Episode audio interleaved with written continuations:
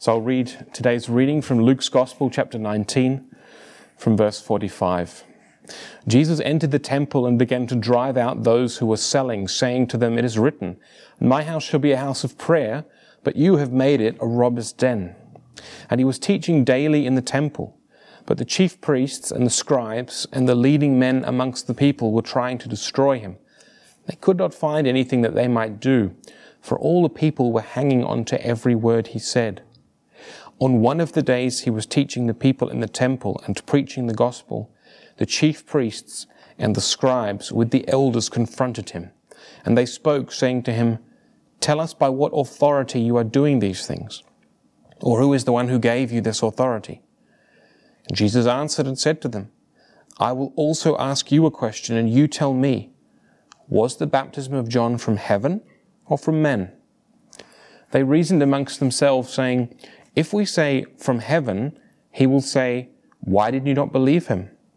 But if we say from men, all the people will stone us to death, for they are convinced that John was a prophet. So they answered that they did not know where it came from. And Jesus said to them, Nor will I tell you by what authority I do these things. From Philippians chapter 1, verse 27 to 30.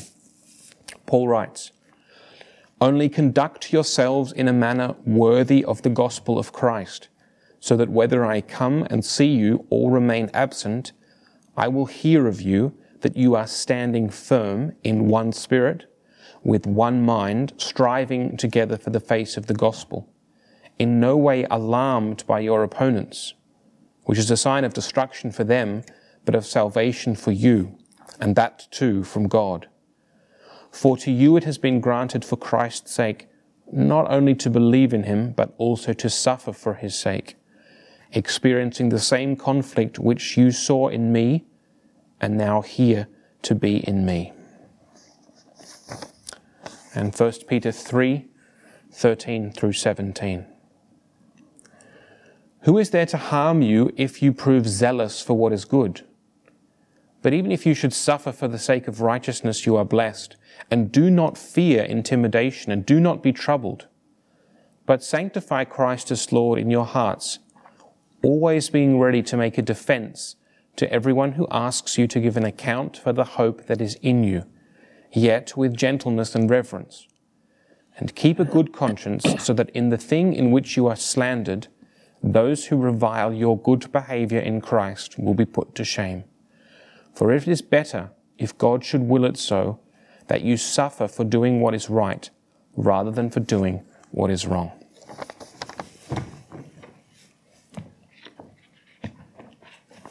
There we son. I'm also going to take a seat.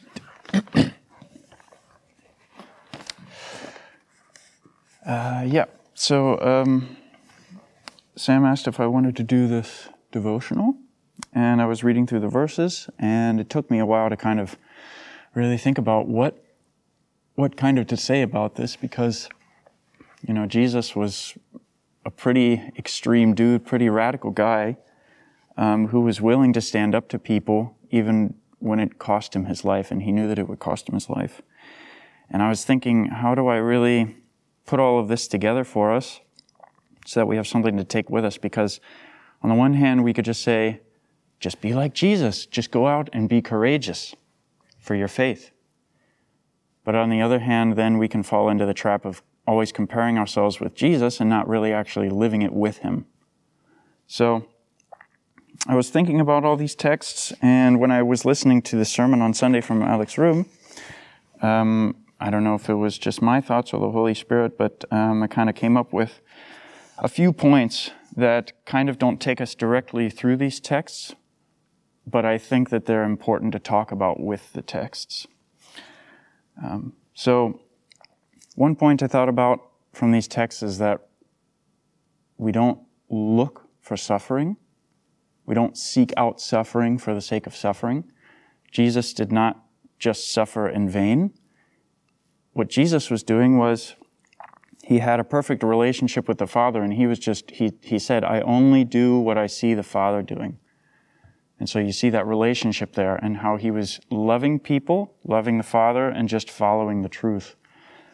Um, and that's naturally provocative in this world. I think, I don't know if any of you guys have experienced this, but sometimes there's a situation where you know something's not going right. Maybe you're at work, maybe you're with friends, maybe you're with your family. You know there's something that's not going right, and you kind of feel the need to actually stand up for the truth or to push for something that's actually correct or right, or at least how you hold it to be right. And sometimes that actually costs you something. Maybe people get upset with you. Maybe you get rejected. Could be a lot of things. Especially if we start going out and actually sharing our faith that we have a relationship with a living God, Jesus. It's not such a, it's not met with a lot of kindness and friendliness all the time. So we're not to go out and look for suffering, we're just to live out the truth, and the suffering will naturally come. And that's another point is that we also should not seek to avoid the suffering all the time. That should not be our goal. Although, when we're honest with ourselves, that often is our goal, especially in our society where everything is about comfort. I mean, we're sitting in really comfortable chairs here. We have really comfortable clothes on. We like to shower every day so that we're nice and fresh and comfortable. We like to have a nice, comfortable apartment. Everything's about comfort. And oftentimes we try to avoid the suffering, um, just any, any kind of suffering. But I also want to be clear that from our text, especially from Peter, it says, you, if God should will it so, you should suffer for what is doing right rather than doing what is wrong. So we're, we're talking about the kind of suffering where we are pursuing truth and then we suffer for that. That's the category that we're talking about this morning. There are a lot of kinds of suffering. That's the kind that we're talking about, though. Um, and why does this suffering even happen? You know, there's often the temptation, you could call it even a lie, that when we live a life with God, everything should be peaceful and comfortable all the time. You know, we, we should be blessed. We should have everything that we always need, which we do. But oftentimes we get that confused with what we want in life instead of what we actually need. And this suffering happens because, as I said, the truth is provocative in this world. Jesus was light in comparison to darkness. And light is very provocative to darkness. If this whole room is filled with darkness, you can't see anything. But as soon as the light comes in, everything becomes visible. Everything that everything, everybody is doing, whether it's right or wrong, it all becomes visible. And that makes us feel naked. That's what the Bible tells us. We feel naked with the light. Another thing, though, to consider and this is kind of where I want to spend the rest of the time with the devotional here, is that we have to also think about against what or against whom are we being courageous or bold in the face of suffering? Where does this suffering come from? Well, on the one hand, we're at war against sin, against our own sin. Jesus says to take up your cross daily and fight the good fight. And that's something that's inside and that's where the main problem lies in our hearts. It's, it's not outside, it's inside. And if we start there, we can't go wrong. Jesus said, clean the inside of the cup to the Pharisees, and the outside will also become clean. So first, we're at war within ourselves. But then you take it a step further and you say, okay, but where did sin even come from? And this is something that I think is also really important to consider. is that we suffer also because everybody believes in lies about God, about ourselves, about the world. People can believe that we're perfect, you just need to be yourself, everything will work out. That's not what the Bible says. The Bible says you are a sinner and you are lost and that you need saving. And where do these lies come from? Well, they come from God's enemy, Satan, which literally in the Bible just means enemy of God. And so that's kind of who or what we are being bold against. It's not that we are just being bold for the sake of being bold in this world, that we can show people, hey, look, I'm tough. Look at me. No, we're being bold because we're actually fighting a war. We're fighting a war within ourselves, as I said, and we're fighting a war against lies because that's what the whole war between God and Satan is. Satan says, God, you're not loving, you're not worth it. I'm the best. I'm the coolest. I deserve everything. And that lie, Satan passed on to us. And that's why humanity is in the situation that we're in. Everybody looks out for themselves first. And they think that that's the way to life. But Jesus showed us that that's not the way to life. Jesus showed us that the way to life is to live for the Father and to live for everybody else. And through that, you will find your own life and you will be living for yourself, but it's, it's twisted. And these lies that Satan tells us, the, a lot of times, Satan will take the truth, you know, here's the truth, and Satan just kind of bends it right at the end. And unless we're really trained to know what the truth is, we won't notice this. And that's why it's important to read our Bibles, to know the truth, to be in fellowship with each other, sharing our lives. And that might not seem like such a big deal, but when you take it out further and further, the further that you go with that lie, the further you're going to get from the truth. And then it becomes a big problem. so sometimes Satan's lies are a little, just a little bent. For example, I wrote down maybe some lies that Satan could be um, convincing people of.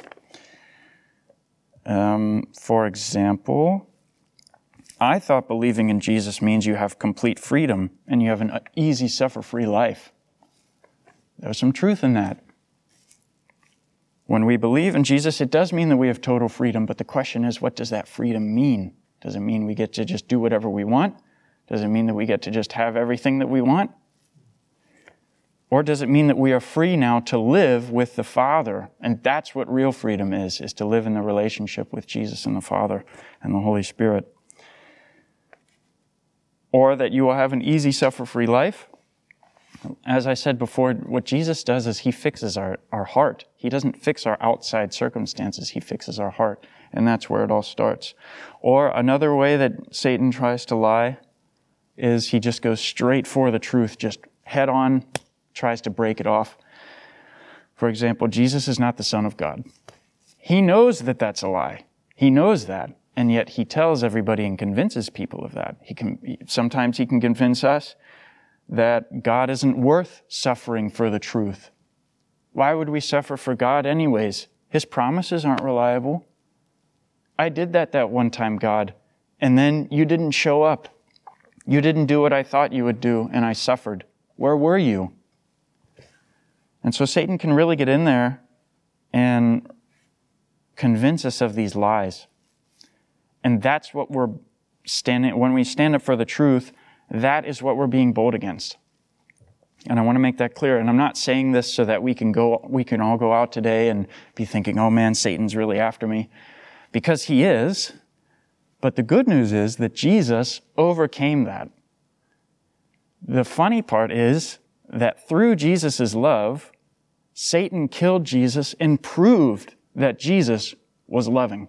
Because that is exactly what Satan tries to convince us of, that God is not loving to us. He doesn't actually care about us. He's holding things back from us. That was the whole lie that he told Adam and Eve. Hey, wait a second. Why is God telling you that you can't eat this fruit? It's because he knows that you'll be like him. Oh, watch out for that God guy, bad guy. You need to be free. And this is exactly what we're fighting. We're, we're, we're stuck in the middle of this war, that's, and Satan is not letting up. Now, we also have to realize that Satan is only defending. Jesus tells Peter that you, you are my rock, and on this rock I will build the church, and the gates of Hades will not overcome it. The gates of Hades, gates are used to keep people out and people in. They are not used for attacking. Satan knows that we can just march right in there and pull people out with God's truth. He knows that. And so he's trying to lie to us and to intimidate us, as it says here. Do not be intimidated. Do not fear intimidation. Do not be troubled. Because God knows that Satan is going to come after us. And we, in our natural state, before we knew Jesus, we were scared. We were naked. We, we sh- if we didn't have Jesus, we should really fear Satan because he is the destroyer, he is the liar. But because we have Jesus, because we are under Jesus, we are in Jesus, because Jesus is in us, that is why we can be bold against these lies. That's why we can fight them. So, when we walk with Jesus and grow, have fellowship, as I said, we should not expect suffering. The Bible says don't go out and seek suffering. Jesus did not go out and say, hey guys, I'm looking for some suffering. Kill me. He was just simply living the truth and living love. But Satan's mission is to separate and destroy us. So, just maybe think about some more of these lies that maybe um, maybe you've been believing, or maybe you've thought of before. Um, maybe you have some other ones that maybe you can recognize right now in your life as well. Lies that you're believing, or maybe lies that other people are believing friends, family, people that don't know God, or even people that already do know Jesus. Um, here's one that's a little tricky. Uh, following God causes more suffering than if you don't follow God and actually don't follow His truth. We can be convinced that sometimes actually standing up for the truth causes more suffering than if we don't stand up for the truth. In love, mind you. I'm not just saying whack everybody over the head with the Bible and say, this is right. That's not what I'm saying. We should always do it in love because the two always belong together. But actually, that causes us more suffering when we don't follow God's love and truth because we're not living out our purpose. God created us for this. And so it actually causes more suffering. Or maybe He can get into your head and say, as our verses seem to assume, that other people come to you and they say, ah, God, He doesn't exist. And even if He does, He's, an, he's, he's really selfish. I don't want anything to do with Him. You know, and then you can be thinking, man, what do I do? Do I even actually really have any proof? Wait a second. How do I even know that Jesus raised from the dead? Yeah, that's a crazy story. Maybe somebody just made that up. And you can start to go into these things. And the whole time you're thinking about these things, you're not going out and spreading God's love and truth because you're so you're so focused on yourself that you don't even have time to look at other people. And that's exactly what Satan wants. Or, as I said before, the main one that hits our pride, that really makes us, um, puffs us up, is when Satan convinces us that we have to look out for ourselves first and not for others because who is there to take care of us, anyways? Maybe God doesn't come in at the last moment like he says he would. And so I just want to embolden us today that we really consider, because Jesus talked about Satan the most in the Bible, he didn't talk about Satan to scare us. He talked about Satan because he wants us to know actually what we're up against and because now we have the advantage against Satan and his lies. We have Jesus, we have the truth, we have love. And so I want to embolden us today to be thinking about, reflect in your own lives. Maybe, first of all, where God is calling you to really reach in with truth and love in somebody's life somebody that you know. It can be something personal. It can be also something that's happening in a group of friends that you notice that might be just going a little wrong.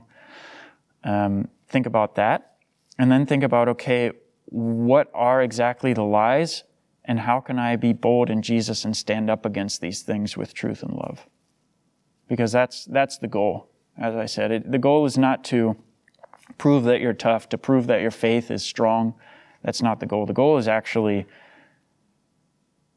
to have Jesus' truth and love in our heart through the Holy Spirit flow through us and be kind of channels for those things.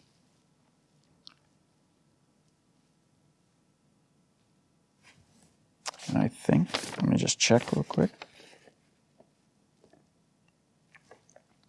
Yes, so think about those things and then think about maybe some lies that you have been believing, some lies that maybe other people might be believing, and how God's truth brings light to that situation, not in a way of making you feel ashamed, even though shame is not necessarily a bad thing. Sometimes we need to be ashamed to realize the truth, but God is also very gentle with us, and He wants to give us the love, His love and truth so that we can actually be full and live a full life. So, yeah, that's all I got.